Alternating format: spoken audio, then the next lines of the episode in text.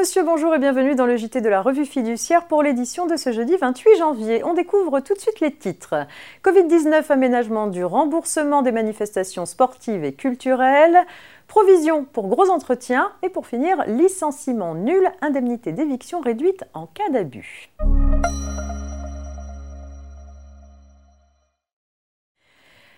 Ce JT avec un point sur l'aménagement du remboursement des manifestations sportives et culturelles. Vous le savez, toujours contraints à la fermeture et sans date de réouverture, les entrepreneurs de spectacles vivants, organisateurs de manifestations sportives et exploitants d'établissements d'activités physiques et sportives reçoivent de nombreuses demandes d'annulation et de remboursement des prestations annulées.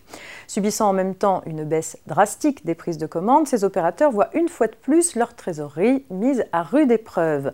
Au printemps dernier, des aménagements temporaires avaient été apportés pour leur permettre de faire face, dérogeant de façon temporaire au droit au remboursement du client, une mesure permettait aux professionnels de proposer un avoir interdisant aux clients de solliciter le remboursement pendant la période de validité de cet avoir. Pour soulager la tension actuelle et éloigner les risques de défaillance dans le secteur, un dispositif comparable est rétabli. Il s'applique au contrat dont la résolution est notifiée entre le 17 décembre 2020 et le 16 février 2021 inclus.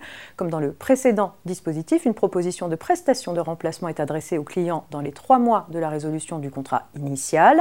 À l'expiration de sa durée de validité, de 10 à 18 mois selon les cas, les clients qui n'ont pas choisi d'utiliser l'avoir obtiennent le remboursement.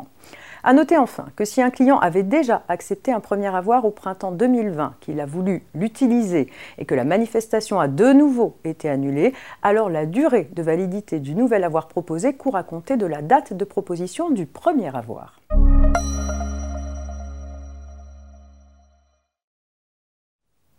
Entreprise peut, sous certaines conditions, déduire fiscalement une provision pour gros entretiens. Tout d'abord, les conditions générales de déduction des provisions doivent être respectées. Par ailleurs, les travaux doivent être identifiés avec précision et donner lieu à un programme détaillé tant en ce qui concerne leur nature que leur estimation.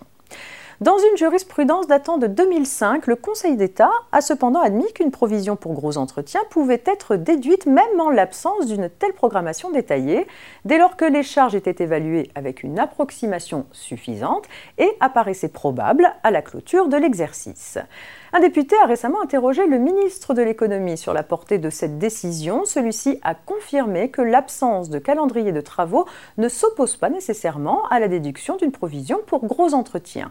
Il en est ainsi dès lors que les travaux sont réalisés dans un délai raisonnable et que l'état de dégradation ou d'usure de l'immobilisation à la clôture de l'exercice rend les travaux nécessaires et permet de les estimer avec une précision suffisante.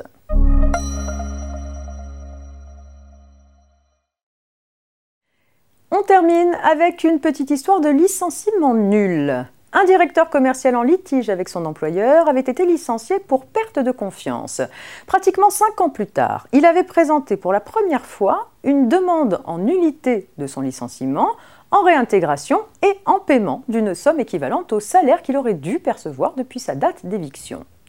Les juges du fonds ont reconnu la nullité du licenciement et condamné l'employeur à verser aux salariés une indemnité de plus de 1 million d'euros correspondant à la période écoulée entre la fin du préavis de licenciement et la date de sa réintégration. L'entreprise, pour obtenir une réduction de cette somme, soutenait que le salarié avait maintenu pendant pratiquement 5 ans un contentieux visant à obtenir la condamnation de l'entreprise pour licenciement sans cause réelle et sérieuse avant de présenter une demande de réintégration.